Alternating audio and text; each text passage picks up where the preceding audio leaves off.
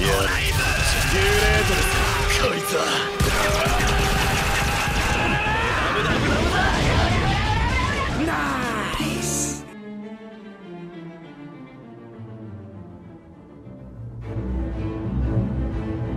Aqui é o mecânico e o teu road é do Dilce. Aqui é a Sarsara, sou o melhor restaurador de páginas que o Josuke. Aqui é Mel Flowers e o Jill é meu pai e meu filho. Olá, eu sou o Amon e vampiros homossexuais megalomaníacos também têm sentimentos. Ótimo!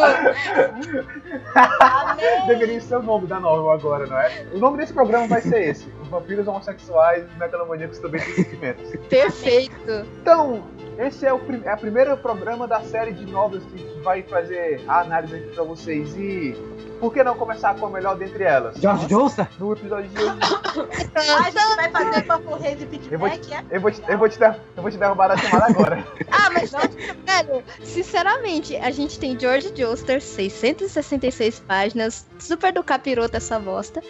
Pra conhecermos, eu tenho certeza que será a última novel que vamos fazer dessa série. Ô, mecânico. E a gente- quem, quem disse que a gente vai fazer George Joestar? Eu achei que é. a gente ia fazer Overheaven, mas a gente vai fazer papo rei de feedback agora, é? Ah, tá. Ah, tá.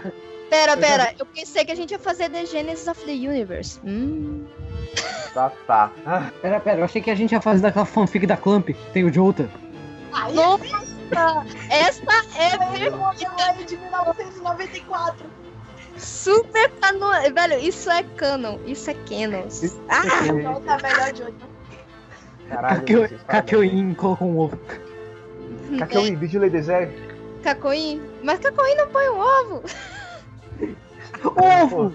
Tem um, ele De, um qual- buraco. Ai. Ai. de qualquer maneira, no episódio de hoje nós falaremos sobre Overheaven, a novel que ela se, ela se passa algumas semanas antes da parte 3. Na verdade, ela acontece durante a parte 3 é um, um tempinho antes e um tempinho muito antes.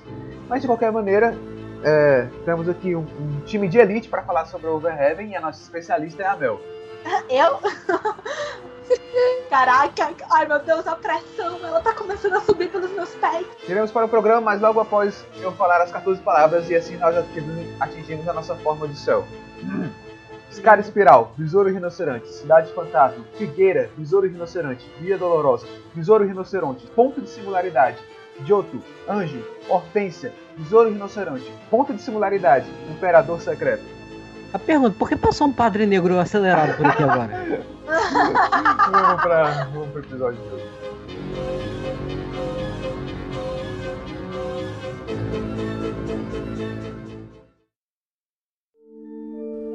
Jill, não importa o que aconteça, haja nobremente e viva com orgulho. Se fizer isso, você conseguirá chegar ao céu. Overheaven, ou também conhecida como JoJo's Bizarre Adventure Overheaven, é uma light novel escrita por Nish... Porra? Nishio Isin, com as, as ilustrações que foram feitas pela novel, assim como todas as outras, foram feitas pelo Araki, e ela foi liberada. Essa novel ela foi liberada no aniversário de 25 anos de JoJo. Uma curiosidade aqui, o autor que escreveu Overheaven, ele também escreveu a série Monogatari. Então, e ele mesmo se considera um JoJo tag do caralho. Isso é, é bom, é bom saber porque o autor, ele é fã da obra, então ele nunca teria coragem Não de cagar com ela, ligado? Exatamente. É. Amém. Mas é meio difícil, né, dentro do Japão, ter alguém que seja totalmente avesso a Jojo. É da própria cultura, cara. É, é muito complicado. Podem ter mangás que gostem mais que Jojo, mas não gostar propriamente dito é. É meio tenso lá. Eu acho, não sei. Pode ser. Até porque o que- Araki é um mangaká adorado lá. Isso é verdade. Eu, eu acho que o mangaka dourado de lá ainda é o Akira Toriyama, mas o Araki tá perto também. Araki tá em sexto lugar na última pesquisa que Que ninguém, eles não pagam a gente, então a gente fala, Não, É, não, bicho. a gente, De acordo Não, com a é- pesquisa. a gente fala, a gente Quem- fala, quem a gente pesquisou- fala você crocodilo. A censura. gente fala crocodilo. não, a gente fala rolinho crocante, rolinho crocante. Crocodilo. Rolinho ótimo. Segundo o rolinho crocante, o Araki tá em sexto lugar. De qualquer maneira, Overheaven, falando da história já, ah, Overheaven é um diário do Jill, não é? Basicamente, que ele foi restaurado durante o período de Stone Ocean, ou seja, 2011. O livro foi restaurado, olha, olha só isso. ele era para ser re- restaurado pelo Josuke, né? Com esse Diamond, de consertar qualquer coisa, mas o livro tava tão fodido que nem o Josuke conseguiu consertar. É porque o, o, o, o Jotaro, o Jotaro é esse amor de pessoa, essa, essa maravilha de ser humano, assim, que, que compreende. Ele ficou puto e queimou a porra do livro. Então só existia cinzas. Não, mas- E, cara, até Eu- pro Josuke foi complicado cinzas, né? Eu não gostei. Eu não gostei muito do jeito que você falou do Jotaro. Alguém deveria defendê-lo, não Cala é a mesmo? boca, cala, para de dar dele. Para de dar spoiler do vídeo. Ai, Mas pior que eu gosto do Jotaro. defender- é que defendendo eu o Jotaro, eu acho que ele queimou os arquivos que tinha contido justamente para não cair nas mãos erradas. O que ele não esperava. Na época ele fez É, O que ele não esperava é que ele fosse, tipo, meio que morrer. não, o que ele não esperava é que Tanto. o Dio tivesse um padre viado pra ajudar ele, não é? Eu acho que ninguém esperaria isso. É, mas se você tá lendo o Overheaven, o diário do Jill, você automaticamente sabe que tem um padre viado na jogada. Não, mas. Ah, Então- sim. Mas. Caralho, então o Jotaro deu mole pra caralho. Porque Sim, o Jotaro é o, idiota. Di, o Dio ele fala o poder do White Snake no diário. E o Jotaro cagou pra isso. Cara, é tipo- tipo, o Jotaro. Quantos anos o, o Jotaro tinha na, na parte 3? Eu sempre me 17. falha isso. 17. Ah, pera, na parte 3? 17. Jotaro, velho, Jotaro parte 3, 17. Então, você pega o guri, um guri com 17 fucking anos. É, qualquer coisinha ele fica puto. Ele tinha acabado de derrotar a porra de um vampiro ultra master foda que pode foder o mundo. Ah, quando ele vê esse diário, eu acho que se brincar, o Jotaro já só deve ter folhado as primeiras e pensado, velho, isso aqui é, é uma bomba relógio. E tacou-lhe fogo. Mal sabia ele que no futuro ele ia tomar no cu. Vamos, eu vou assumir que o Jotaro não leu todo o diário, por isso ele queimou. É Não, possível. ele só deve ter Eu vou assumir que ele simplesmente não lembrava. Eu vou assumir que ele simplesmente não lembrava ou não prestou atenção o suficiente. Ele, Ele, só ele, percebeu. Ele deu, ele deu um, um- problema de araque. Esquecimento. Ei! Ei! E a lá, e a lá, É, e a lá. Caralho, eu, estou Né? muito tentado a cortar isso na gravação. É melhor. É melhor. Pisa menos. De qualquer maneira, Isso. o diário do Dio, o Di- é, ele é todo baseado em monólogos que o Dio faz. Ele fala sobre, ele fala sobre conceitos como obter os planos dele de obter o céu, que são realizados pelo Put mais tarde na parte 6. Ele fala sobre os conceitos como morte e essas coisas, como ele sobreviveu 100 anos no fundo do oceano. Mas o principal ponto dos, dos iniciais capítulos é o Dio refletindo sobre a mãe dele. Não só sobre a mãe dele, como sobre os sentimentos dele no geral. Que era uma Toda- coisa até então que era muito obscura. O lado Toda a emocional. vida dele no começo da, da infância, né? É. Primeira Cara. parte da novela, da novela é tudo o bichinho sofrendo as dores da infância de merda Só que pra- ele teve. É, com aquele pai de bosta dele. Só para comentar que eu ainda não comentei, esse eh, vamos dizer que Overheaven possui duas linhas de tempo. Na verdade, dois momentos que ela se passa. Tem o presente 2011, que seja você se imagina como o cara da Fundação Speedwagon né, dessa novel, Uhum. e tem 1900 1989, que é quando acontece a parte 3. Que não, os eventos da Overheaven, elas podem ser é, classificadas acontecendo entre 1986 a 1989. Que foram os, os quatro anos que o Dio saiu do fundo do mar. Aí no caso só seriam três, porque ele começou a escrever depois. E a novel é, o último capítulo da novel acontece no último dia, é, assim, da parte 3, assim por se dizer, o dia que o Dio luta Instantes contra antes dele ser derrotado. Exatamente. Último dia de vida. instantes antes. É muito emocionante o final, caraca. Cara, tipo, velho, você vê que o Dio, ele, ele tem sentimentos, né? Ele tem um, uma. algo que é, move ele a ser o que é. É que nem a intro do, do, do Ramon, né? Você vê que ele. Você vê que ele não é só mal porque sim. Ele tem algum motivo. Ele não é um filho da puta por ser. Tem um, tem um momento na novel que, o, veja só, o Dio ele considera uma trégua com os Joesters. O Dio, o vampiro megalomaníaco sem sentimentos e que quer destruir a linhagem, considerou uma trégua com eles. Ele considera E- uma aliança. É acima de Exatamente, uma porque- trégua. É uma, um, um- se ajudar Porque mutuamente. ele acha, ele acha que os Joestars podem ajudar ele a chegar ao céu. Mas E- ele, fa- ele comenta o seguinte: os Joestars agora, por causa da. Ele fala, inclusive o Dio deixa isso bem claro: que a doença. A doença da mãe do Jotaro não tem nada a ver com ele, ele não controla. Ele não faz a mínima ideia como é que ela tá doente. Aham. Mas ele ajudaria a curar ela se eles ajudassem ele a chegar ao céu. Aí vocês pensam, é, E- é o Dio. Pois é, cara, é o Dio oferecendo Cara, ajuda. O chegar ao céu dele, ele. Como é que. Eu acho que pro Dio chegar ao céu seria literalmente a redenção pra alma atormentada dele. E em troca Não, disso, ele ajudaria. A gente já comenta sobre esse negócio de chegar ao céu. Eu queria comentar o seguinte, que o Dio, nesse momento que ele considera uma ajuda mútua, ele fala o seguinte, mais ou menos assim.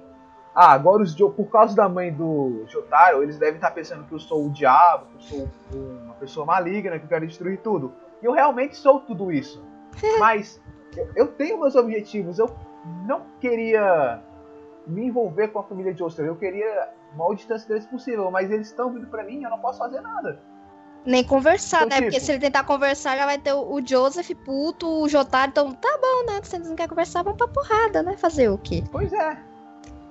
E fica bem claro que os quem man- o Dio ele só mandou os nove usuários stands no Egito. Todos os outros usuários stands foram mandados pela Enya. Enya, exato. Traduzindo, a Enya é o capiroto. A Enya, a Enya fica tipo, a Enya não é um personagem muito explorado, mas fica, não, eu sinceramente não sei qual é o objetivo dela. Eu acho que ela só tinha uma crush muito ardente no Dio. Aí o Dio ele comenta que se a Enya fosse bem mais, Mais jovem, nova, né? também ele é, teria filhos com ela. Pegaria ela. Não, ele disse que ia querer procriar com ela. Falando em filhos, ele, o próprio Dio, ele tem noção de que ele tem quatro filhos. Ele comenta Não, ele tem também. noção de que ele tem filhos, ele não sabe quantos. Ah, é verdade. Mas ele tem a, ele realmente tem a noção de que tem os filhos dele. Ele sabe que as brincadeiras dele rendeu frutos. Ele deixava as minas escapar assim pra ver o que ele não quer que ia dar. Aí ele Exatamente. descobriu, ah, deixa eu escapar. Ah, nasceu algo interessante. Mas O, seria extremamente nessa... interessante realmente ver o Jill sobrevivendo a parte 3 e saindo aí no mundo catando essas crianças depois. cara seria. Porra. Seria muito Será que interessante mesmo. ajudaria a ele no caminho de redenção? Ou ele ia querer transformar os filhos dele em pequenos minions do mal? Cara, eu acho que tá tudo muito no âmbito do plano do Dio. Que agora sim a gente vai falar do plano do Dio. Toda, toda novel, o Dio ele passa tentando achar um caminho para o céu, mas não o céu no sentido do- da mitologia cristã. É, segundo o Dio, o céu, o céu seria a felicidade verdadeira. Ou uma coisa parecida com isso, um lugar onde ele pudesse, de uma maneira bem pejorativa, achar a felicidade. Agora, eu me pergunto, o que seria felicidade pro Jill? Porque, tipo, se você parar pra analisar o, o background dele, ele, ele, ele nunca teve um, um exemplo de felicidade quando ele era mais novo. Então, eu me pergunto, o que que esse menino queria encontrar nesse céu? Ele não, ele não acreditava no céu da mãe, tanto porque a mãe foi uma pessoa maravilhosa de boa, é, doce, é, gentil, generosa, etc e tal. E ele acredita, acredita veemente que ela não conseguiu ir pro céu, mas ele chega a acreditar que o pai dele conseguiu ir, sendo que o pai dele era um escroto. Então, que céu é esse que o Jill enxerga? Porque na minha cabeça até isso tá confuso. Cara, é Eu acho coisa- que pra ele, a mãe dele, mesmo sendo boa e tudo, ela morreu jovem. Enquanto que o pai dele é aquele famoso caso do vaso ruim não quebra fácil.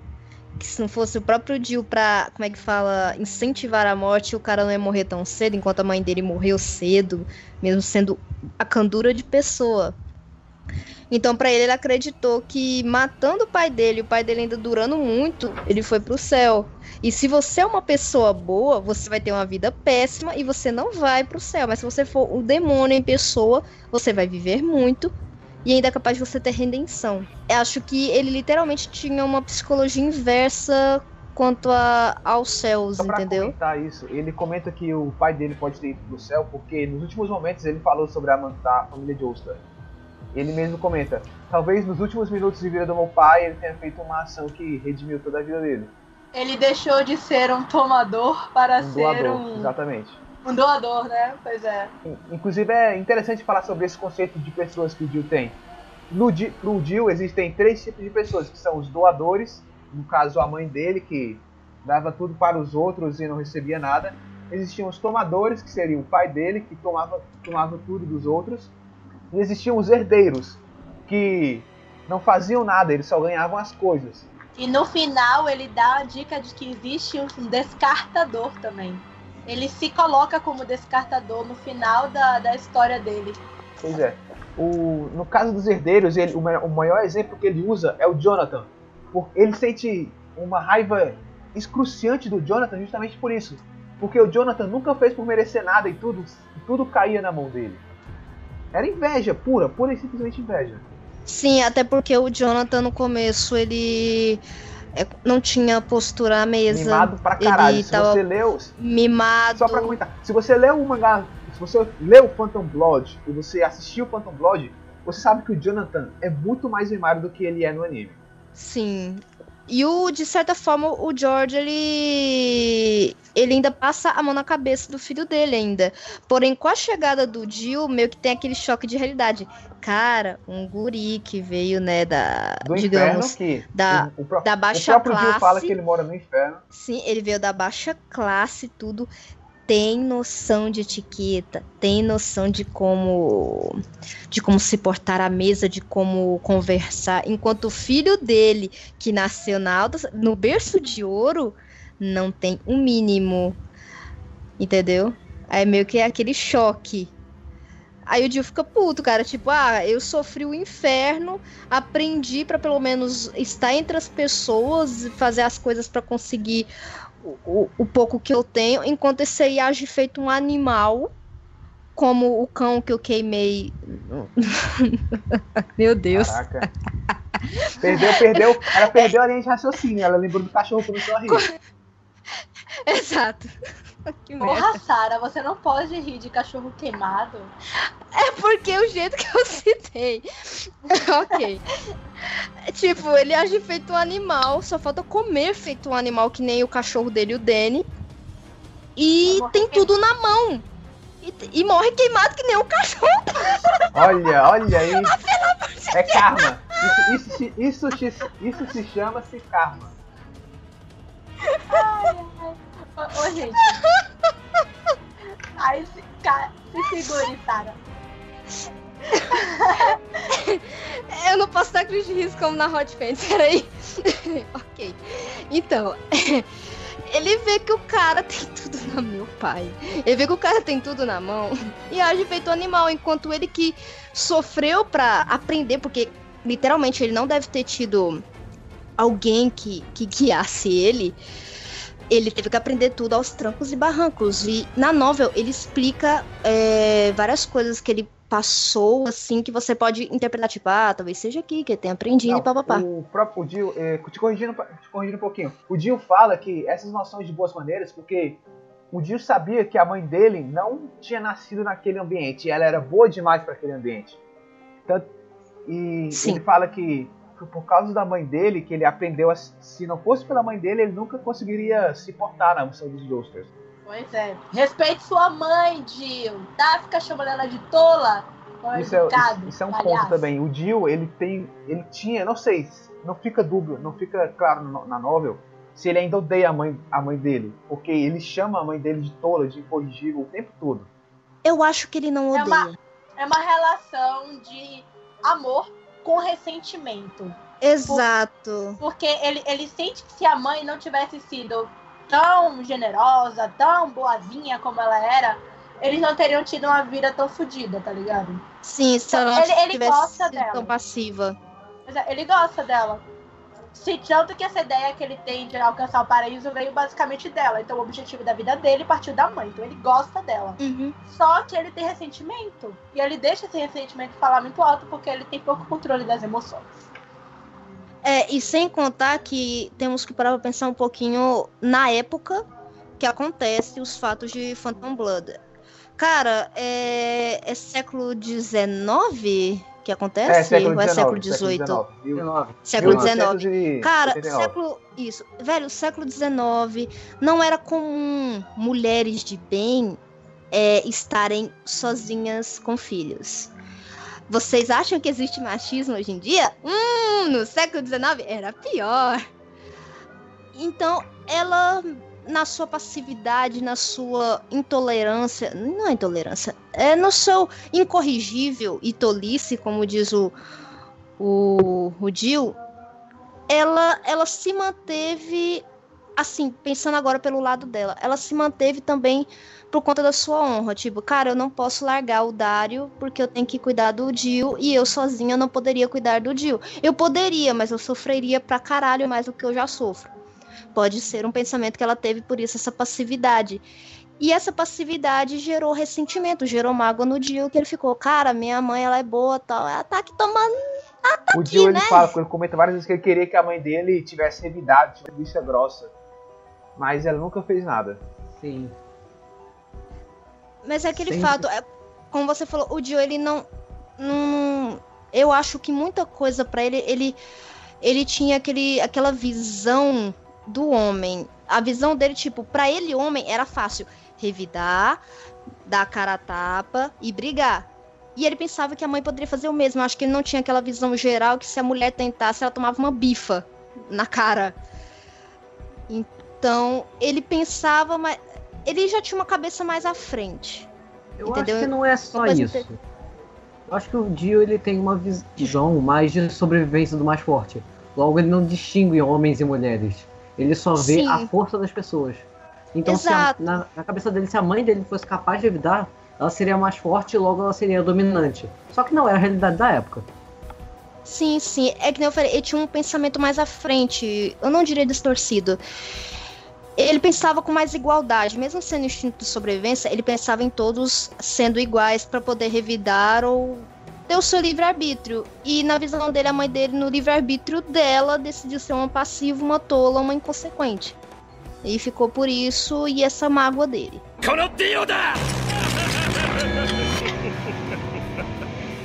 o personagem do Joe é tido pela fanbase como um cara egocêntrico, como um cara que não liga para as pessoas, como um, a encarnação do mal. E ele é, O que é verdade. é verdade, ele falando. Não, não é verdade. Calma, mas se o Dio fala que ele é, então quem somos nós para discordar? Mas, tipo, É. o, que eu quero, o que eu quero apontar é que, embora ele seja tudo isso, ele é muito, muito mais além do que só isso. Ele não é só, Sim. ele não é só um demônio, ele não é só um vilão. Ele é muito mais do Ele que tem um isso. motivo. Aham. Ele tem um motivo. Veja você, o Dio tem um motivo. Porque Olha só. Você, observando o Dio só pela parte 1 e pela parte 3, você tem, esse, você tem essa visão. A parte 1, o início dela, explica muito pouco de quão merda a vida do Dio era.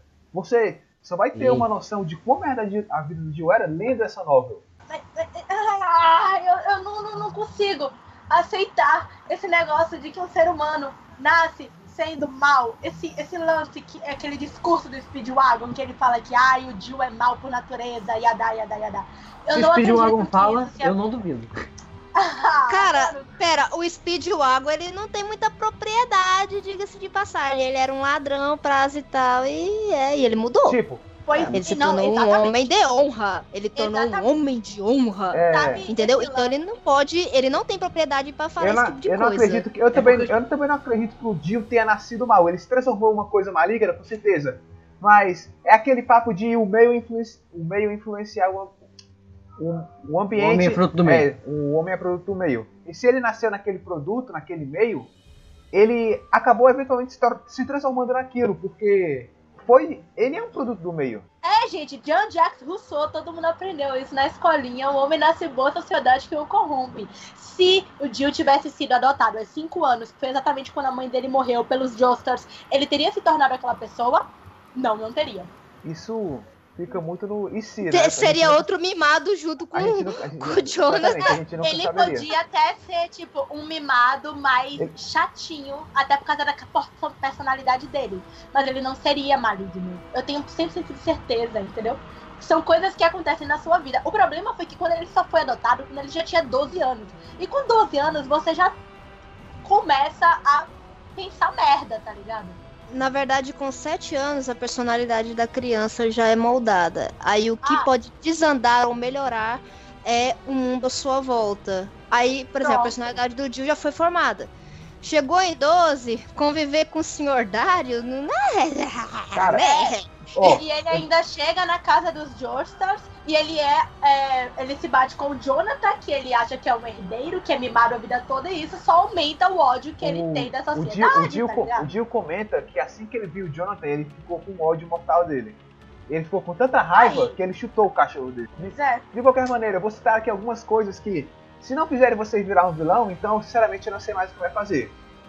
O Jill, o Jill comenta que ele, veja, veja bem, o Jill teria um irmão mais novo, que foi perdido por causa que o pai do Jill espancava, es- não, ele não batia, ele espancava a mãe do Jill, porque ela caía no chão e ele continuava chutando. Puta que o pariu, imagine você, Ah. você perder o seu irmão porque o seu pai bate na sua mãe. Caralho, mano, isso é. Olha que Tipo, legal. Porra. Não, pior, você já deve ter uma idade boa pra entender se você vê que a sua mãe tá grávida, no chão, apanhando, e depois sabe que sua mãe perdeu o filho por conta do teu pai espancando. Gente. Seu irmão morreu por causa do seu pai. Vim de conversa. Ah, que ódio, que ódio. Até, ele até pensava que o Sr. George seria um, um Dário da vida e ele, eu acho que interiormente ele ficou muito surpreso do tipo, cara, ele não é que nem o meu pai, que porra é essa? What the fuck is this hell? Cara, um, um motivo simples pro Jill ser mal. A mãe dele era boa e se fudia. O pai dele também se fudia, mas não tanto quanto a mãe. Porra, Traduzindo, o pai dele era mal, mas só que o pai dele é, provia, o entendeu? pai dele, o pai O dele, pai dele era provia, mal. tinha dinheiro, mas gastava o dinheiro com até, bebida, até, a- até, entendeu? até a mãe morrer, quem provia a família era a mãe. Até quando ela morreu, era o dia que tinha que se virar. Velho, Mas o como? seguinte é, o pai dele era mal e por isso ele era o dominante. Ele estava acima de todos os outros naquela família. É, Tem isso também. Ele acaba tomando como exemplo. Vale lembrar aqui que eu quero queria comentar isso. O George Joestar, ele sabia o tempo todo quem era o Dario Brando. Ele, ele sabia que o Dario Sim. Brando não, não tinha salvado a vida dele. Ele sabia de tudo isso e ainda assim ele continuou quis ajudar. aham, quis ajudar. É uma- É uma, Motivo pelo qual o Jill acredita que o George provavelmente foi pro céu. Aham. Vamos falar um pouco da infância do Dio, não é? Desses, desses primeiros anos até o momento que ele decide matar o pai. É, infância sofrida. Gente, trabalho infantil, velho. Você tem 10 anos e você tem que trabalhar feito um corno pra ficar alimentando um pai que só faz beber. E quanto mais bebida você traz, mais ele fica quieto, menos bate em você. Ou seja, você precisa trabalhar muito, muito, muito mais pra manter esse seu pai bêbado e quieto. Gente, o que que o Jill fazia? Ele era uma criança. Com que tipo de trabalho ele tava fazendo, gente? Pelo amor de Deus. Eu acho, eu acho que para falar sobre a infância do Jill precisamos recorrer à música triste do Naruto no fundo. É, Batidão de funk. apoio. Eu tô cara- ficando puta e você fala de Naruto, velho. Pelo amor de Deus. Cara, eu vou, eu, eu vou pegar num tema um pouco pesado do que, que o Jill poderia ter feito desde os seus 10 ou até menos. Até- eu diria Até 7 os- anos. A partir dos 7 anos. É, dos seus, é, dos seus 7 anos até seus 12. Gente, o Jill era um rapaz loiro, bonito, bem Como, a, afeiçoado. como a, Mel, a, a Mel comentou comigo uma vez, o Dio era uma boneca. Exato. Ele era, ele era muito bonito. Se você pegar o Dio e Phantom Blood quando ele acaba de chegar na mansão de Joestar, você cobrir as sobrancelhas dele, né? Porque ele tem aquela cara muito puta. Ele é uma menininha, ele é bonitinho, ele é fofo. É, ele é um rapaz bonito, cara. Ele é um rapaz bem afeiçoado, bonito, de porte bonito. Velho, nessa época, até Século hoje em dia isso, existiam homens, ou até mulher. Não, mulher não. Mulher nessa época não podia demonstrar tanto. Existiam homens que gostavam de cabarés. Cabarés. E, e lá podiam, podiam encontrar seu divertimento noturno. E bem, a humanidade não é muito boa. O Dio, com certeza, pela sua idade ínfima, ele não poderia adentrar em um cabaré. Então, o famoso. o- os inícios do mundo do rodar bolsinha, o trabalho independente das prostitutas. Homens mais velhos viam um rapazinho bonitinho e pagavam por isso. eu duvido que na época alguém daria emprego, mesmo que seja de, sei lá, mensageiro, engraxate, alguma coisa pra, pra um rapazinho assim. Até porque o Dio não teria como prover uma caixinha de sapateiro, porque tinha que alimentar com bebida o pai. Então, ele vendia o corpo, cara. Eu aposto muito nesse fato de vender o corpo. Tanto que ele no futuro, quando ele já com o corpo do, do Jonathan, papapá, ele vê tanto homem quanto mulher como uma ferramenta, como uma ferramenta de prazer ou de sexo, um alimento. Ele, ele não vê como prazer isso. Ele vê. Ele literalmente vê o que ele deve ter visto nos olhos de muitos homens. Um simples objeto. Vale lembrar que sabe? a prostituição infantil nesse século, não só nesse século, mas muito mais antigamente, de, datado de 1840 por aí, a prostituição infantil era uma coisa muito comum. Era, Sim. era comum, cara. Não era, não, não era estranho você ver uma criança de noite nas madrugadas londrinas. Não era. E não apenas isso, só que além desse trabalho que ele mesmo se oferecia, imagina quantas vezes o Dio foi abusado. Ele jogava em bar com bêbado, cara. E o Dio ainda tem aquele gênio dele. Qualquer coisinha que ele irritasse era o suficiente pra um cara simplesmente jogar ele na mesa e poder ele mesmo. Exato. Além dele ter que ser passivo nos momentos que ele tava vendendo seu corpo, ele ainda acabava, por exemplo, caçando por onde pra literalmente tomar no cu. Dessa vez a gente nem, nem fala isso como brincadeira. Nem fala isso como brincadeira. Tô tentando ser séria. Meu. Ele com certeza foi abusado muitas vezes naquela época. Foi, velho. Ele, velho, eu acho que se fosse possível. É, DST já existia, obviamente. Pra quem não sabe, momento cultura com a tia Sara. DST são doenças sexualmente transmissíveis. É nada. Você- Ó, Visto que a fanbase de Jojo é composta de jovens de 12 anos, Crianças, então acho né? que eles estão realmente É. devem saber.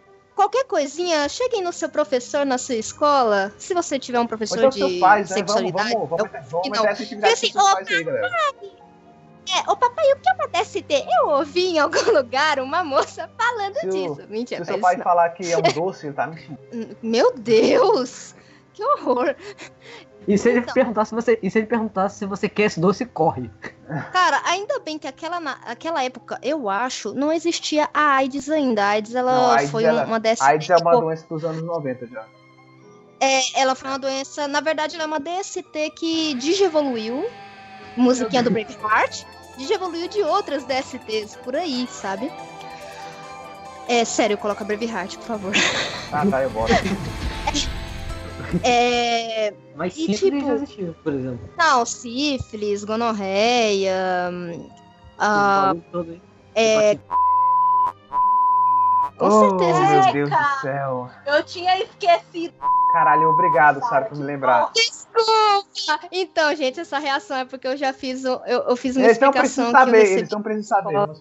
Eu não vou Vamos- contar. vamos eu não vou contar. eles Você nunca me- saber o que Você era. vai ter que me contar isso depois do Eles, programa. eles deram Eu pra mim, eu tô com o Google conto. aberto precisando do que é, então pô.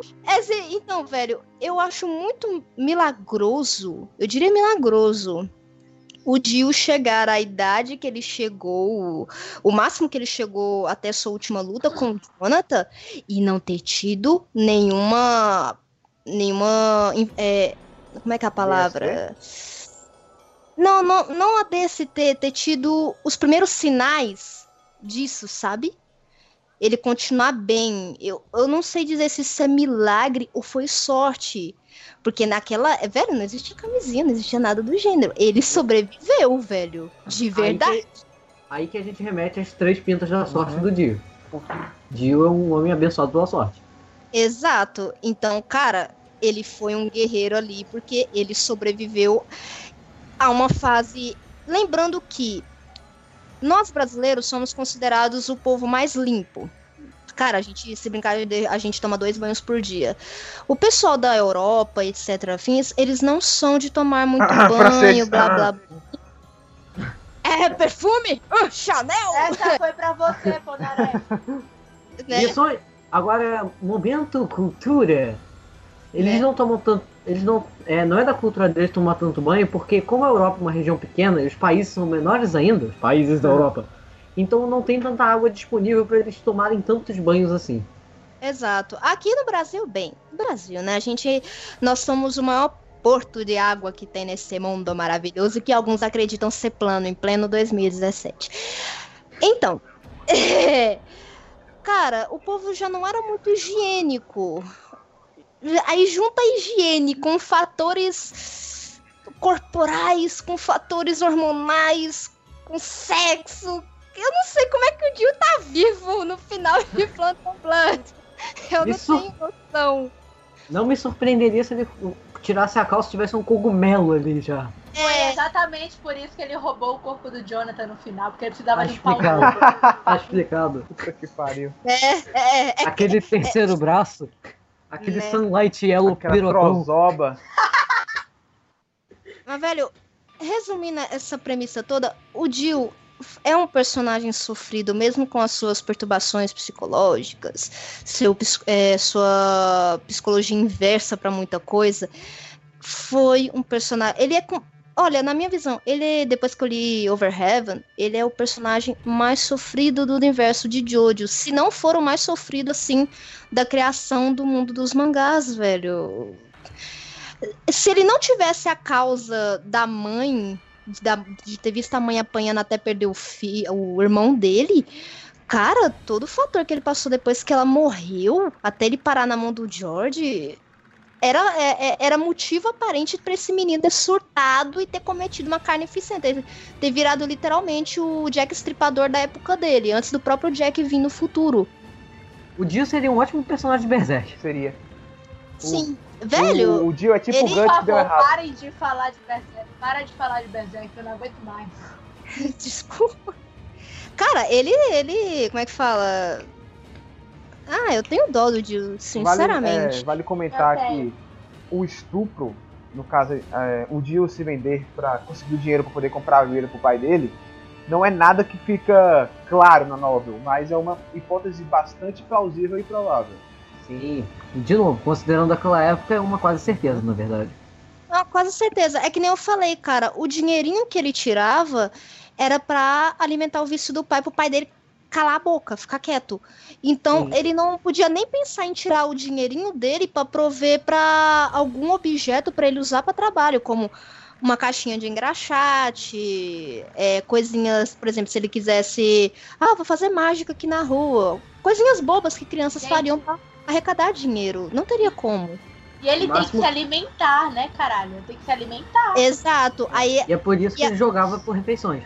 Exato. É e com verdade, cer- tem. E, e com certeza, os mom- as vezes que ele tinha que tirar o dinheiro dele pra poder comer era quando o pai dele ficava sem a bebida e acontecia cenas como aquela dele tacando a garrafa na cara do, do Jill no anime. Entendeu? Tipo, cadê a bebida? É, Então era isso ou não era, velho? Eu acho- eu- Era uma situação muito complicada pra ele. bastante interessante o momento que o Dio ele decide matar o pai dele. Porque foi quando ele percebeu que o pai dele não tinha a menor relação de empatia com a mãe dele. Porque a mãe, ele vendeu um vestido da mãe, vestido da da mãe mãe dele dele. pra poder comprar bebida. E, é, O próprio Dio fala, Foi. no momento que ele fez isso, foi o momento que eu decidi matar ele. Isso reforça o que eu falei mais cedo, que ele amava a mãe. Sim. Se brincar, esse vestido poderia ter sido a única ou a última Lembrança, coisa né? que ele tinha física pra lembrar da Sim. mãe dele, velho. Mas era exatamente isso mesmo. Era Olha a aí. ulti- última coisinha que tinha da mãe. Era a única, a última conexão que ele tinha com a mãe dele lá. E quando ele viu que o pai dele vendeu aquilo, metaforicamente ele cortou completamente toda e qualquer possível conexão que teria com ela. E nesse momento o Jill surtou. Ele se tornou, ele se consolidou como a, a criatura conhece. nefasta que ele é. Cara, eu, eu chego a ponto de imaginar muito o Dio, seja em momentos depois que ele trabalhava, ou em momentos que o pai dele tava desmaiado do álcool e tal, ele, ele já deve ter tido momentos de sentar e chorar, velho. Muito. Com certeza, assim, ele, ele, claro, ele não. Como é que seria a palavra? Ele não assumiria, ah, eu chorei, ah, eu sofri. Mas ele deve ter tido um momento de sentar e chorar muito. Ele Com chora. Ele chora depois que ele leva aquela surra do Jonathan, né? Por causa da, da, da, da humilhação que ele sente levar a surra daquele menino pau no cu. Imagine hum. depois de, de se submeter a tal coisa. A humilhação deve ser muito grande, velho. Cara, a primeira vez que ele deve ter feito isso, ele deve ter chorado durante o ato. Não oh, duvido. Ô, oh, Sara, você tá me deixando triste. oh.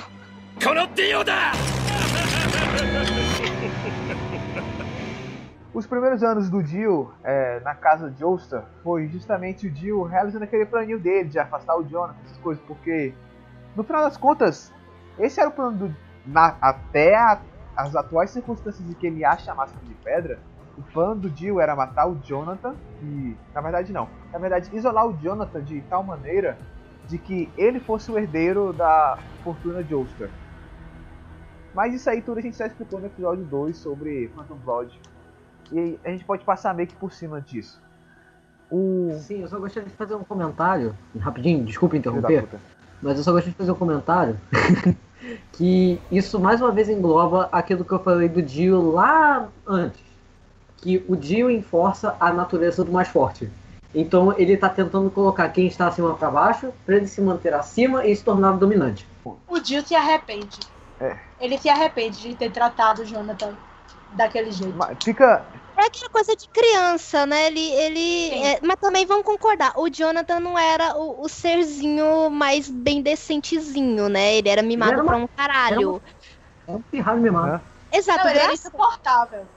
Exato. A gente tem que parar pra concordar que o Jill foi o que a gente chama de certo por linhas tortas. Se não fosse o Jill que chegasse ali e tocasse o terror, o Jonathan não seria esse cavaleiro maravilhoso que todo mundo ama de paixão. Todo mundo morreria Seu na mão da parte 2. porra.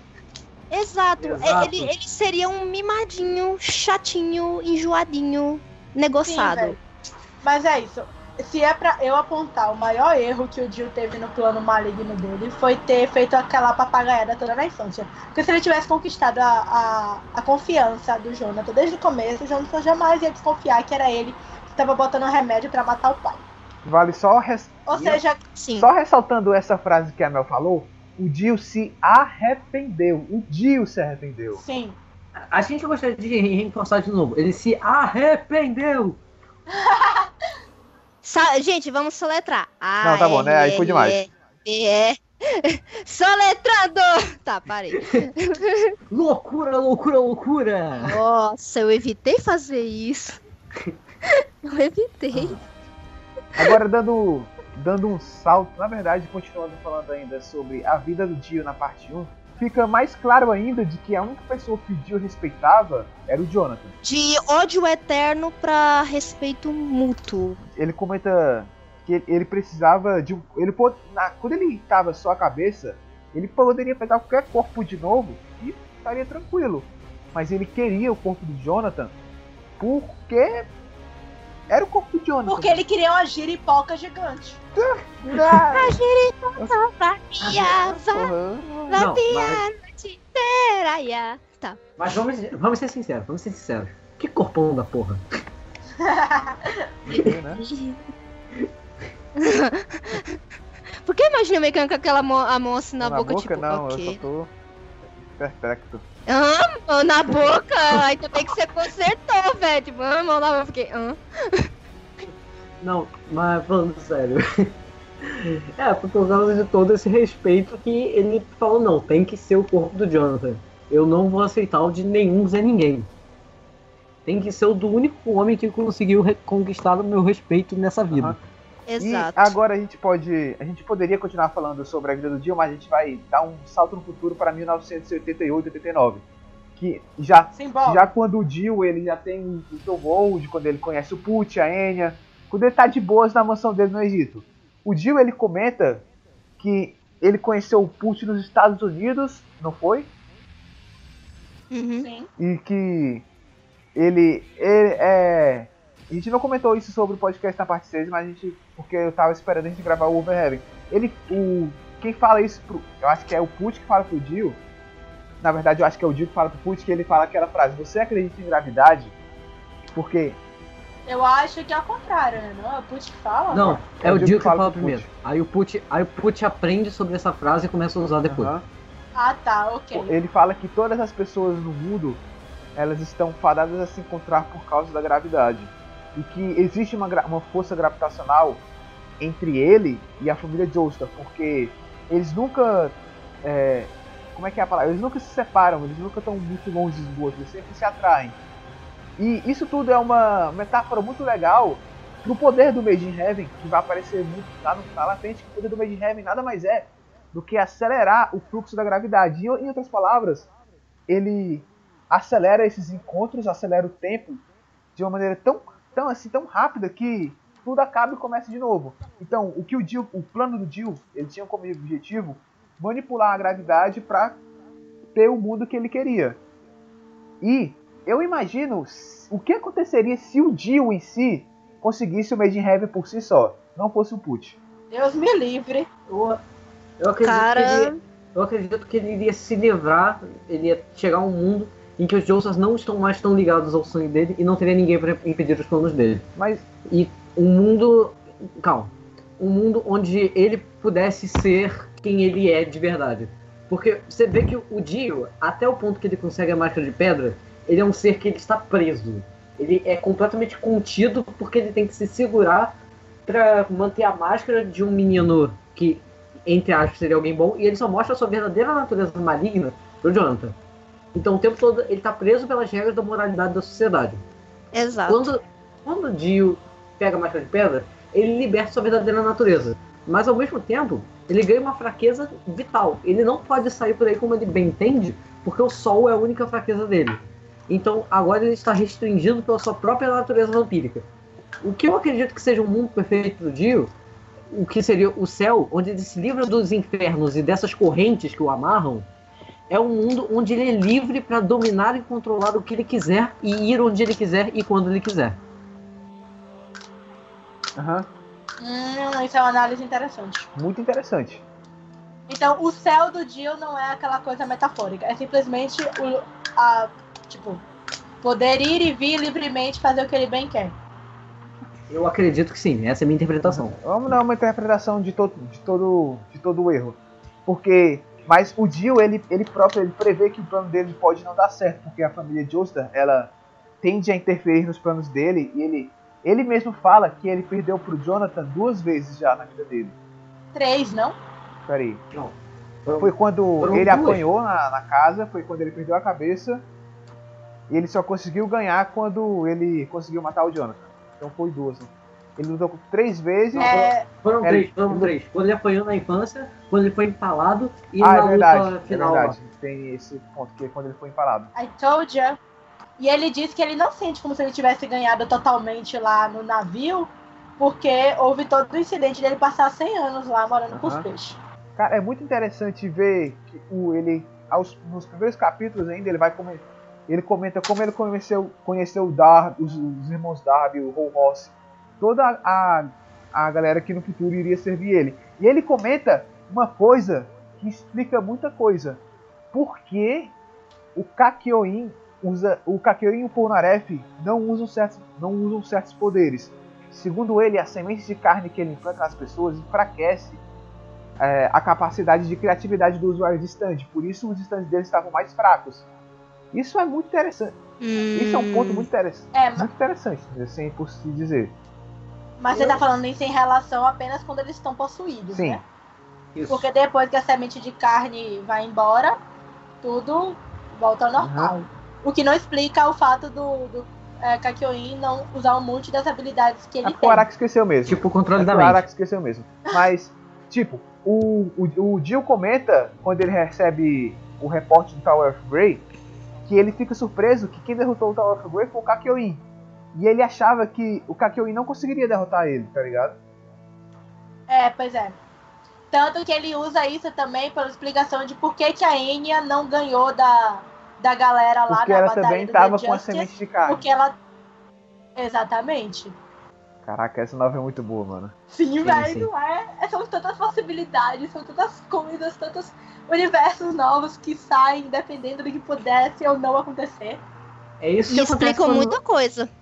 É isso Sim. que acontece quando você dá Jojo pra um cara que sabe escrever. Oh! Não, não, não, não. Oh, caraca, hein? Não, isso é, isso é o que acontece quando você gosta de ler. Fica Exatamente. aí, gente. Vamos ler as novelas, galera!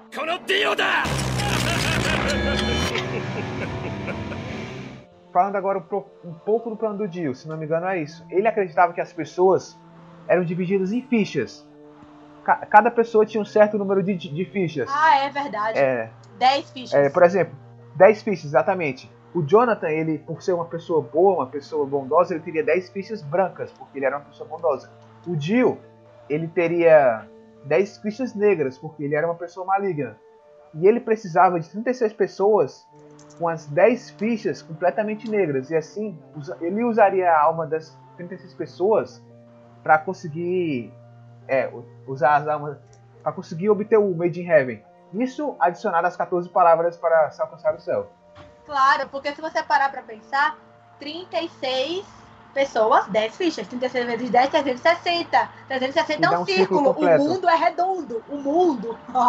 Faz sentido. Mas ele fazia essa analogia mais com o ponteiro do relógio, que quando o ponteiro do relógio dá um ciclo completo, uma, uma nova coisa se inicia. E é verdade, né? Ah, ele falava as 36 mais ele, que seria o suficiente para passar um. um Passa, ser, Uma ser volta um novo, e mais novo um ciclo. pouco. Uma volta Menino, mais eu, eu eu tinha esquecido disso, sabia? Eu me esqueci também, eu descobri, me lembrei agora. O que é interessante também é que você vê o Dio como um- uma pessoa que se vê acima de tudo. Porque são os 36, os 360, a volta inteira, mais o Dio. Over Heaven, Aham. acima do céu. Dan, dan, dan. Meu Deus, ele disse o nome do filme. Enfim, o Dio.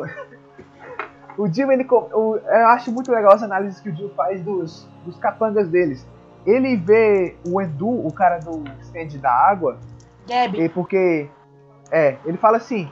Cara, ele me vê como um salvador maligno, mas pra mim foda-se, porque eu não sou isso, eu só quero completar os meus objetivos e ele tá, ele tá sendo usado, mas ele acredita que ele tem, ele quer outra coisa. Tipo, ele fica indiferente aos próprios capangas que acham que vão servir eles pra sempre, sendo que a própria Sarah já comentou que eles só usava eles como ferramentas. E vale lembrar também que o plano de ir para o céu só era conhecido pe- pelo Dio e pelo Put. Sim. Tanto que ele, ele escreve esse diário com o objetivo de entregar para o Put para mostrar a ele tanto do plano dele e também tem as histórias que ele conta no diário. E antes dele se fir- firmar esse amigo, esse amigo que ele precisava do Put, ele fala: para esse plano dar certo, eu preciso dessas coisas, dessas 36 almas, das 14 palavras, de uma pessoa que não tenha sede de poder, de luxo, de sede de nada, seja uma pessoa que é, acredite em Deus, uma pessoa completamente bondosa. O que melhor do que um essa pessoa. padre? Aham. Né? E, e não só isso, não apenas alguém que acredite em Deus, alguém que segure as leis de Deus numa estima, numa estima maior que a lei dos homens. Ou seja, Exatamente. alguém que vê o Deus, o tudo, como superior aos desejos mundanos, de verdade. Não que nem alguns religiosos aí que ficam extorquindo os fiéis. Olha só, diretos estão rolando muito alto aqui. É, Agora, o que é fora também sobre essa novel é que o Jill, ele não. A, a caravana de Oster vai derrotando os caras e o Jill ele não fica puto, ele fica decepcionado só. ele fica meio desesperado no final também. Aham. Ele chega, ele chega simplesmente a assumir, não, os caras não têm a menor chance contra eles. Eu tô mandando eles só pra conseguir tempo. Uhum. Pobrezinho. Tão fudido. O desespero dele chegou a tanto que, que o Jo- ah, é, enquanto o Jonathan foi o Joe Stark que o Dio admirou, o Jotaro se tornou o Joe Stark que ele tem medo. Isso é muito interessante também. O Dio, essa criatura maligna que inspira medo, que sentiu medo de alguma coisa, de alguém.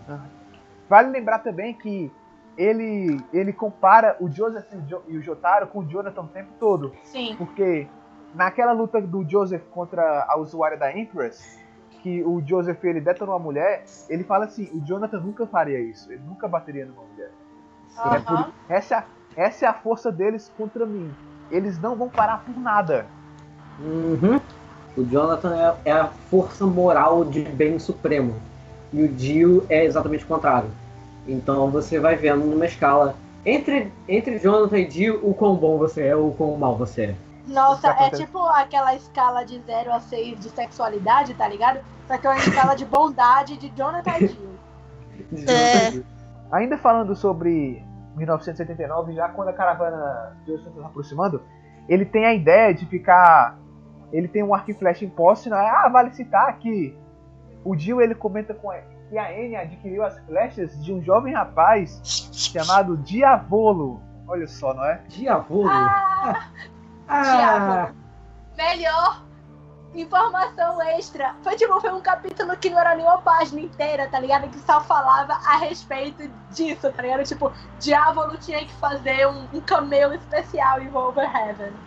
Aham. Era só isso. Eu gritei tanto nessa parte, meu Deus. Gente- eu tava comentando com a Mel mais cedo sobre quantos anos o Diavolo teria quando ele vendeu as flechas pra Enya. Eu aposto em 15. Eu digo que 15 não é o suficiente pra você ir numa expedição do Egito e vender coisas para pessoas. Eu digo que ele tinha uns 20. Sim, meu amor. Nah. 15 Ele- também não é, é a quantidade ideal para você ser chefe da máfia. As coisas não se aplicam, Jojo. Exatamente. Olha, tipo, é, acho que idade eu arriscaria de 15 a 17, cara, porque 17 anos o Jotaro tava lá com cara de 45. Mas ele Né? tava acompanhado do avô. Ele, ele tava acompanhado que- do avô, era viagem de família. Era road trip. Só que para pra pensar. Com, com 40 e poucos anos, o Jotaro tinha cara de 18. Dan, dan, dan. É, de E, a, verdade, e né? o, o Dio fica sempre falando que quem vendeu as flechas pra Enya era um menino, um menino, um menino. Eu não acho que o Diablo seja tão velho assim, não. Até porque eu não acho que ele tenha muito mais do que 40 anos em, em. Evento Auro. Pois é. É, o, o interessante é que a Overheaven ela só não cita a parte 2. A parte 4, no caso. Porque a parte 1, a parte 3 e a parte 6 são. A parte 6 nem tanto assim, mas elas são citadas. Sim. E tem esse câmbio especial da parte 5 que cita o Diabo. Não só esse câmbio, como também quando ele fala que ele tem filhos, ele tá citando o Giorno. Tá, e os fudidos de Stone Ocean. Os- o Giorno e os outros. Você É. tem certeza que não, você tem certeza que não cita a parte 4? Porque eu tenho quase certeza que cita o pai do Cuiaço. Ah, é verdade! Porque quem. O Verdade. Jill, ele, o Jill ele descobre que o Kakyoin perdeu derrotou. porque o pai do Okuyasu fala que é justamente isso, o Kakyoin foi derrotado pelo Jotaro. Caralho, vai, muito bem lembrado. Agora a parte 2, assim, eu acho que ele realmente não cita. Cita Na verdade, quando cita- ele tá cita, falando cita. da origem da máscara de pedra. Aham, que ele fala que um dos vampiros que ele criou mata o pai do Jonah, Joseph. Ou seja, o Overheaven é a declaração suprema de que o Dio é o grande elo das seis primeiras partes de Jojo.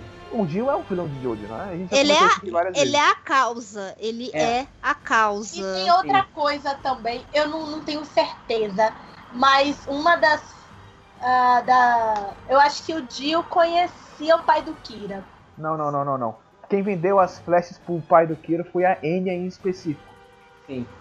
Certo. Eu podia jurar que o Dio conhecia. Eu acho que eu li isso em alguma fanfic e confundi. Olha só. De qualquer maneira, é, é bom saber que Overheaven ela tem esse elo de ligações entre as seis partes iniciais. Sim, velho, Overhead é muito top. Já, já chegando nos capítulos finais da novel, é quando os Josses eles finalmente adentram a mansão. E o Jill ele tá lá escrevendo enquanto, a bata, enquanto o pau tá comendo. Ele, ele pensa o seguinte: ó, só sobrou o Darby, o Vanilla Ice, o Nukesako e o cara que eu nunca me lembro o nome. Que não, é, não deve ser tão importante assim, pra não É o cara que faz as ilusões, né? É É. o Kennedy. O Kennedy. ca- é, isso, isso. Ele. Ele, ele fica pensando, eu, te, eu vou tentar convencer o Ponaref, porque o Ponaref já se vingou do negócio da irmã dele, então acho que ele com certeza voltaria pro meu lado. E o Dio ele surpreende ao ver que o Ponaref, ele tá muito puto, ele não quer mais voltar pro lado do Dio. É o que a gente, a gente fala, né? O Polnareff, ele é a representação nua e crua do instinto humano. Já Sim. perceberam isso? Ele Hum. está abaixo de Deus e acima do demônio. Dentro de uma profusão de informações e opções diferentes que ele pode tomar e ele permanece humano. Caralho, que. Porra, pra caralho. uma salva de palmas é um-. É um amorzinho. É. Ponaref é... Bonaref é a melhor tartaruga. Exatamente. Ele é a Opa, opa! representação do ser humano. Ô, louco! Eita caralho, mandaram spoilers muito alto aí. Não, mas- Eita. Se a pessoa escutou até aqui, ela já escutou o programa da parte 5, ela sabe que o Polnareff foi uma tartaruga. Dun, dun. E se ela não escutou, spoilers atrasados. Pô, não é Pau no seu cu, seu filho da puta. Va- volta. Quem pula de Otocast tem 7 anos de azar. Beleza. É, voltando aqui ao ponto de raciocínio, ele. Quando ele volta, ele fica indignado, ele escreve no diário dele, ó, eu fui lá tentar convencer o Polnareff e ele mandou eu me fuder, tá ligado? Legal, ele ah, mandou eu tomar no cu, olha lá. Ele disse que ele só não matou o Polnareff ali porque o, Jo- o Dio. O Dio é ótimo. O Yotaro e o Joseph Kakyoin apareceram com a, a, a parede quebrada, com o sol entrando. Mentira, ele só não matou o Polnareff ali porque tava muito engraçado ficar derrubando ele da escada, eu tenho certeza. É, velho, parar o tempo, desce essa escadinha, bota o menino dois degraus abaixo e sobe de novo. Ó, o Dio é muito fodido, velho. O Dio, o Dio tem hora que eu acho que o que ele não brincou na infância, ele brinca aí, sabe? Ele, hum, eu vou zoar a cara dele, ok. Hoje eu vou trollar aquele, aquele Polnareff, ele tá fudido, Borel. Hoje, Tu vai hoje, ver. eu, hoje eu acordei com instinto infantil, vamos Ué, lá. Polnareff, sobe a escada aí, viado! Ué, Dio, que escada? Aqui, cara, seu cu, se não calar a bolsinha lá pra mim. Meu Deus!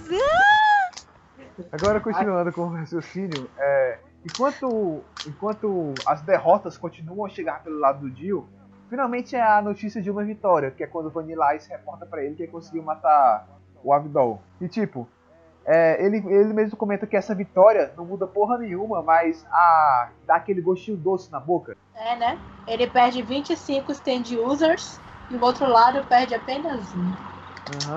E ele, ele ainda comenta que quando o Whole Horse e o Jay Guile estavam lutando, eles, eles mataram o Ponaref. E ele ficou feliz pra caralho. Ah, matamos o Ponaref. Matamos o Avidol. Agora sim. Agora o pau vai comer. Porque a gente matou o centro de estratégia deles. E aí o Avidol volta. Ele, que porra é essa? Que porra é essa? Essa porra tá viva ainda? Cotas. Quatro. Algo me diz que quem tava. Naquela hora que tava nas portas do céu era um, polici... era um policial norte-americano e falou, negros aqui não. Manda de volta. Que é isso? Mas Ah. é. Ele, ele, nesses momentos finais, ele pensa em contar o plano dele pro, ou pro Darby mais novo que sobrou, ou pro Vanilla Ice, mas o Vanilla Ice não entenderia e o Darby ele não, ele não obedeceria às ordens de recuar do Jill para poder fazer o plano. Ele ficaria lá com ele pra, até o último momento. Vai falar. Em mandar tanto o Vanilla quanto o Darby para os Estados Unidos. Tá ligado? É evacuar essa galera. Só que eles são dois pau no cu. E até aquele momento, só o Jill tinha, tinha conhecimento que o Put existia. Por isso que o Put estava nos Estados Unidos escondido. E também. Carta na manga. Exatamente. O Putin também, como ele era o amigo que ele precisava, ele não podia deixar ele em risco lá no Egito. É, Não, claro, né? óbvio, o único cara que entende ele, velho. É, é, uai. Entender, né? Vamos aqui botar entre 25 mil aspas. Mas. ah, vale lembrar que a- o Jill ele se sentia plenamente capaz de derrotar todo, toda a caravana de Oscar, porque afinal de contas ele tinha um tempo ajoelhado ah, aos seus pés. Porque parar um tempo, vamos combinar que é um puta poder, né? Sim. Uhum. E ma- mais uma coisa que é interessante, uma parada metafórica, o Dio tem literalmente o mundo na mão. Ele Aham. tem. Ele controla. O poder dele se chama o mundo. Ele é Dio, o Deus que está Deus. acima de todos. E mais uma vez, Overheaven. mais uma vez, o Polnareff é um ser humano. Não, mentira, gente. Não, não é... vamos voltar com essa analogia. Né? É... E, e, mais uma vez, o Stronheim é um exemplo primo da ciência alemã. Exatamente.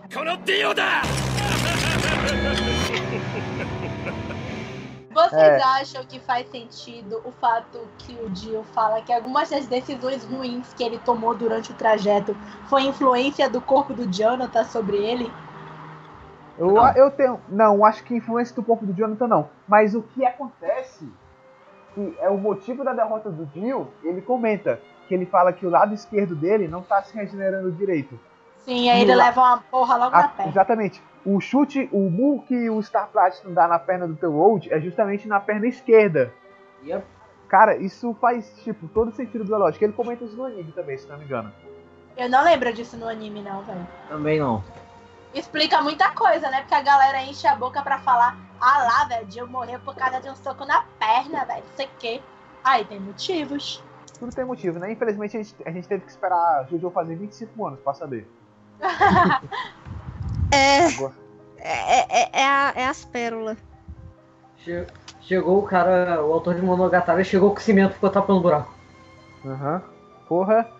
Fa- E falando em buracos, acho que Ai, a- meu a- Deus. agora é agora finalmente a hora que a gente fala sobre. A gente fez o programa de- sobre plot holes há um tempinho atrás, mas e a gente comentou sobre o plot hole do caixão e não chegamos a conclusões definitivas.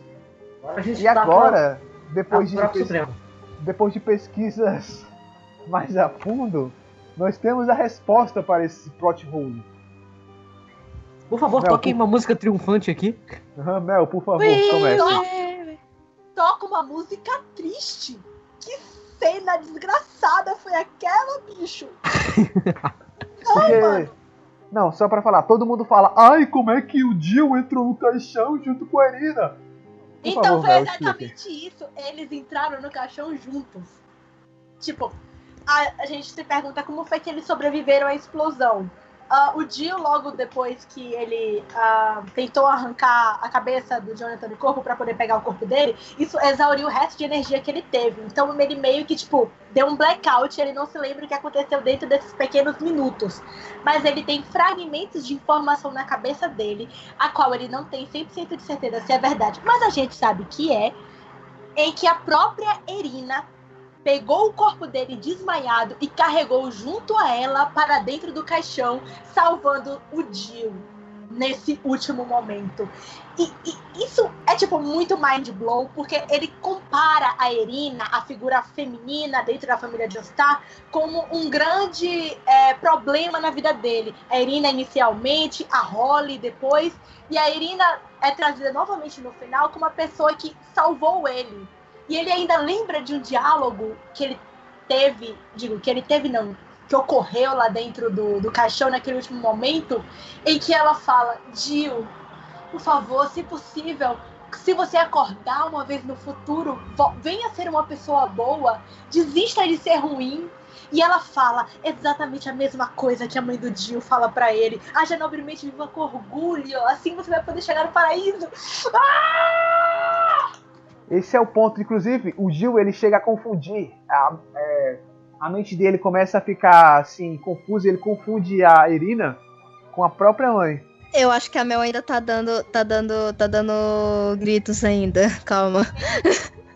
Gente, vocês não têm noção do, do quão amazing isso é, tá ligado? Eu, eu, eu cagava e andava pra Irina até ler esse negócio. Eu fiquei muito, muito, muito, muito emocionada, tá ligado? Vale Cara, a Irina Vale é a lembrar que- dama de Jojo, Uhum. velho. Não Vale adianta. Vale lembrar que ele fala, a família Joestar sempre causou problemas pra eles, e Irina Pendleton, como Irina Pendleton, nunca trouxe nada de, de problemas pra eles. Mas a partir do momento em que ela virou Irina Joestar, ela fudeu com a vida Fudeu, é, vamos dizer assim, né?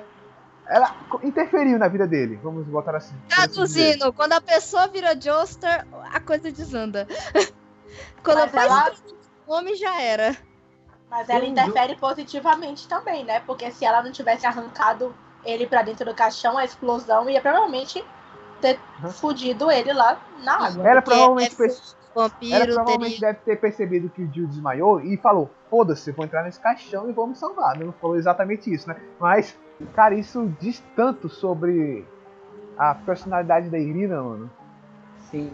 Ela tá disposta a perdoar até aqueles que cometeram os atos mais vis. Isso é. Isso mostra que ela era realmente a pessoa perfeita pro Jonathan. Se você pra pensar. Não é, menino? Mas Ave é. Maria. I Isso- cry every time. Essa, é, esses, esses, essa coisa, esse momento, essas lembranças acontecem já nos últimos capítulos. E agora sim, entrando literalmente nos últimos capítulos, o Dio, por precaução, ele escreve as coordenadas certas é, sobre. E ele fala para esperar, esperar uma noite de lua nova. É lua nova? Boa nova, boa nova. É lua nova. A Uma nova. noite de lua nova com a- nessas coordenadas que vai ser lá onde o plano para o céu vai ser realizado. E eu tava pesquisando, as coordenadas elas são mais ou menos ali perto do Cabo Canaveral. Perto de onde? Cabo Canaveral, na. Flórida, onde acontece Ah, a parte tá. 6. Por que que, por que que me veio uma música na cabeça? Seria? Incêndio no canal. Não, porra! Eu ouvi canavial também, tá ligado?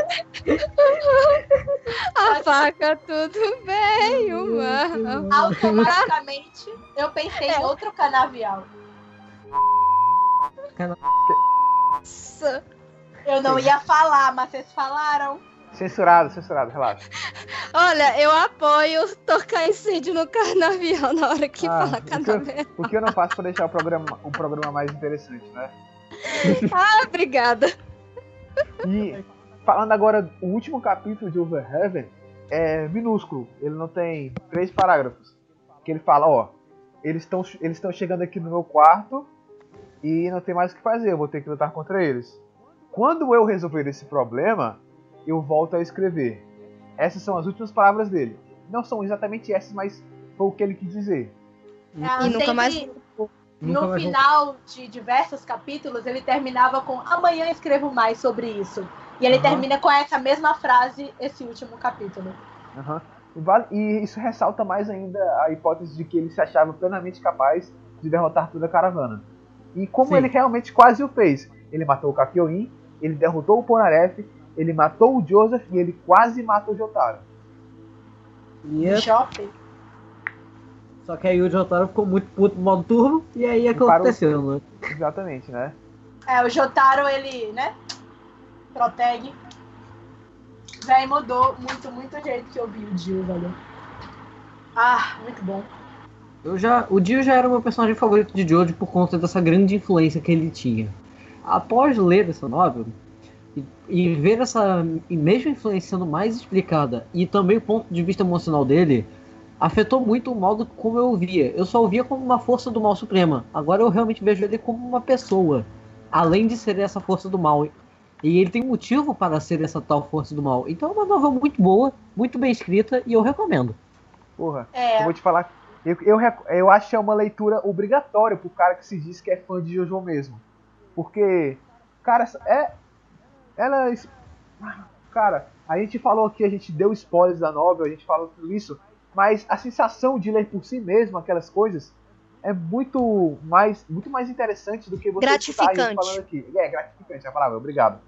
E, cara, Over Heaven é, tipo, na minha concepção, é a melhor novel de Jojo. Sei que tem Purple Haze Feedback aí e as outras, mas Over Heaven pra mim é a melhor. mais é. uma coisa que eu acho que era pra até eu ter falado lá no começo, só que eu esqueci. Ah, a famosa frase do I reject my humanity, Jojo, todos nós conhecemos. Eu acho que ela é tão refutada nessa novel quando o, o Jill pergunta pro Pucci alguma coisa parecido com qual é o objetivo do ser humano. Aí o Pucci vai responder: o objetivo do ser humano é encontrar o paraíso. E aquele era o objetivo que o Jill tinha. Então o Jill ele não rejeitou a humanidade, ela ainda estava ali. Ele só não aceitou ou percebeu isso. Eu tinha me esquecido disso também. Pois A é, né? A realidade nua e crua é que o Dio, é, a humanidade era uma coisa que o Dio não conseguia controlar e ele não conseguia entender completamente. E eu acredito que é por isso que ele rejeitou a humanidade, porque era algo imperfeito, algo que o deixava preso. Só que ao mesmo tempo, enquanto ele rejeitava a humanidade dele, ela ficava mais à tona do que nunca. Uhum. E vale lembrar que em vários momentos da novel ele Eita, fica, se, ele fica se contradizendo sobre pensamentos que ele tinha quando ele era mais jovem. Por exemplo, ele achava que a mãe dele era uma tola, mas ele, ele comenta várias vezes que ele estava errado. Ele era um pensamento fútil, era um pensamento idiota. Ele, ele se contradiz em vários momentos da novel, porque ele, ele passou 100 anos no fundo do mar pensando sobre isso. Tanto que você realmente vê uma mudança muito drástica no Dio durante a parte 6, enquanto ele tá conversando com o Pucci. Aham. E, e, tipo, pra dar, enfim, só pra dar aquela defesa básica, o, é, o Jill, ele só. Aquele momento que o Jill suga o sangue do Joseph, ele tá drogado, cara. Se você nunca bebeu ou. sei lá, você nunca cara, beber é, é muito maneira ilícita de ficar doido, né? Porque tem LSD, LSD, maconha, essa coisa. Mas se você nunca ficou doido, mano, você. Cara, o Jill, ele tava. Ele mesmo fala, é o barato de bala mais louco do mundo. Lindo. Ele Mas- tava muito doido ali. Ele pe- Inspector Dio. Porque se você- as, pessoas, as pessoas se perguntam, ah, o Jill é todo esse mastermind, mas quando suga o sangue do Joseph, ele fica. ele vira um retardado. Porra, ele tava drogado, caralho. tenho- eu tenho uma interpretação um pouco diferente sobre essa cena. Não que ele tava drogado. Mas lembra que eu tinha dito um tempo atrás sobre o Dio tá sempre preso? Ele tá sempre preso a uma figura? Na, o Dio, durante os momentos de violência, são os poucos momentos que ele pode revelar sua natureza animalesca. Porque a gente pode ver desde o Phantom Blood que tem alguns atos questionáveis. Tipo trocar a cabeça um cachorro pela cabeça de um cara só porque sim. É, é o momento que o Dio mostra o seu lado vampiro, seu lado monstro. E naquele momento, ele estava demonstrando uma superioridade muito grande em cima dos outros. Ele estava acima de todos, então ele poderia ser livre, porque ele tinha domínio sobre o tempo. O próprio tempo se ajoelhava perante ele. E ele, mais uma vez, tinha o poder do mundo sobre suas mãos. Então ele poderia ser quem ele realmente é. Então ele utilizava-se desta liberdade, deste poder, para poder tocar o louco. Tacar a competição nos outros, ficar rindo, ficar se arranhando, quem é filho da puta. Então, essas coisas aí. É uma interpretação boa também. Na verdade, eu- você interprete da maneira que você quiser, essa é só a nossa opinião. Não quer dizer que é a verdade absoluta. Exato. É, o Araki pode estar tá, escrito na- naquilo naquela hora porque ele tava drogado, também pode ser. Tipo, Agora o Dio é o Dio, velho. Eu tenho uma certa coisa com personagens que são vilões. Eu tenho, tipo, algum motivo aconteceu. E quando eu li Over Heaven, eu meio que. É. Tipo, de certa forma, é um pouco estranho. Eu tive um pouco de empatia com ele. Mas o Dio é. Ele é um, um pobre coitado, literalmente. Um pobre coitado que teve azar na vida. Entendeu? Depois, depois de ler Overheaven, você pode, de certa forma, colocar o dia no mesmo patamar que todo mundo coloca o Valentine. Alguém Aham. que tem os grandes motivos pra fazer o que ele faz. Exato. Você está elogiando o Valentine, Lucas? Não, então, Então, então, eu, não, eu acabei dizendo que todo mundo fala do Valentine. Só que a parte 7 continua sendo a pior parte. Inclusive, outro dia eu, eu acordei com uma vontade de imprimir todas as páginas da parte 7 e mijar em cima delas. Caralho. Caralho, isso é muita tinta de impressora.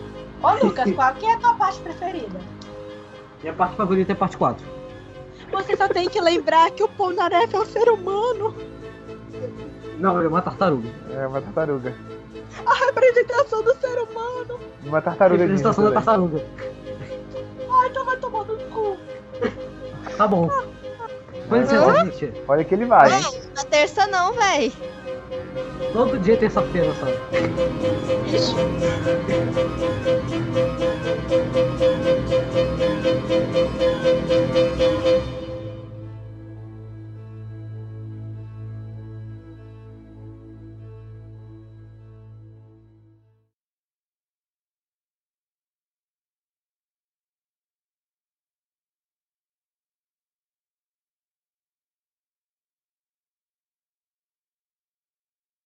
E minha cerveja acabou. Olha só, olha. Adicionou aí pra 300 pessoas que você está bebendo durante a gravação. Jojo Cash encorajando o alcoolismo. Yay! Olha, só pra lembrar, só pra lembrar, as pessoas aqui deste cast são maiores de 18 anos, então a gente toma vinho, toma Eu uísque, não, toma eu tenho 15 anos, eu. Falou o cara. O João tem Mentira. Ele é uma criança que vive no limite. Meu O Deus, eu, João, o João tem... tem- duas garrafas de uísque de idade. né? Eu, eu não conheço. Eu, Falta é nessa João, eu- João, eu não eu- conheço. Quem é esse tal de João? João, João- João é uma espécie de lagarto que cresce nas montanhas do Himalaia. É.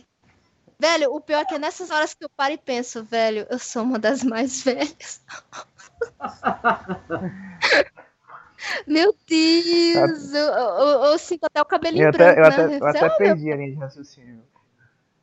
Olha, mas-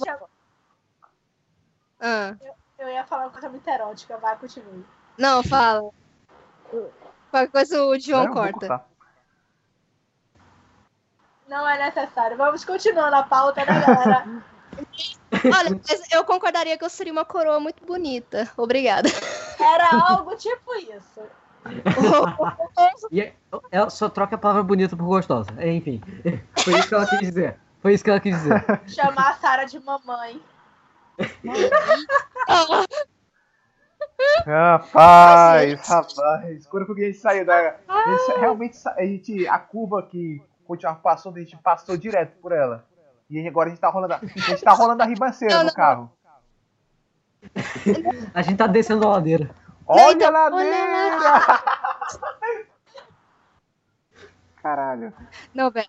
A ladeira, melhor meme. Oi, mãe. Corta isso, por favor. Ah, vou cortar assim.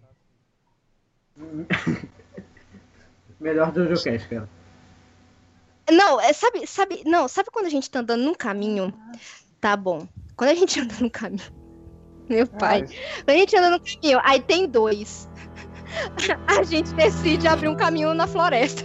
E não vai- Vocês, vocês lembram quando o JoJoCast era um programa de família? Nem eu. Cara, É, eu ia eu falar isso, verdade, cara. ele, ele perdeu a linha no episódio 2. Meu amor, a gente tá falando do Jill. Que, que família que tem aqui? Não, não é um programa Isso tudo vai ser cortado. É engraçado, é engraçado porque ele é órfão. Nossa. Enfim, continuando. Nossa, velho. Desconecta o Lucas aí, na moral. aqui isso- agora. Pior do que a minha, que a minha piada com o Deni, velho. Olha. Continuando, continuando.